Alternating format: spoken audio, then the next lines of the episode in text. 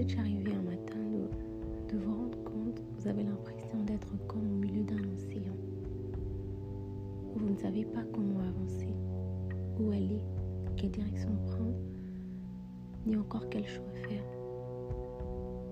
Parfois, vous avez l'impression de tout abandonner. Et oui, je pense que ça nous arrive tous. D'être au milieu de cet océan et de se dire qu'on est en train de se noyer qu'on aurait besoin que quelqu'un nous tire vers le haut.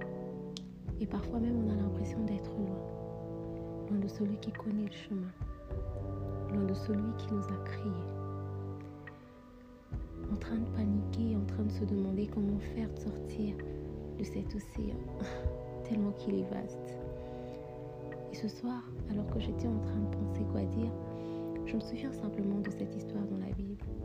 Alors que Jésus était en train de dormir sur la barque, les disciples étaient en train de paniquer. Et oui, de paniquer.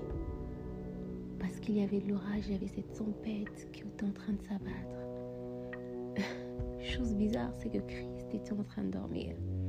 Je me demande bien comment il n'a pas pu sentir le vent. Tout simplement parce qu'il était rassuré que le fait qu'il soit dans la barque, rien ne pouvait se passer.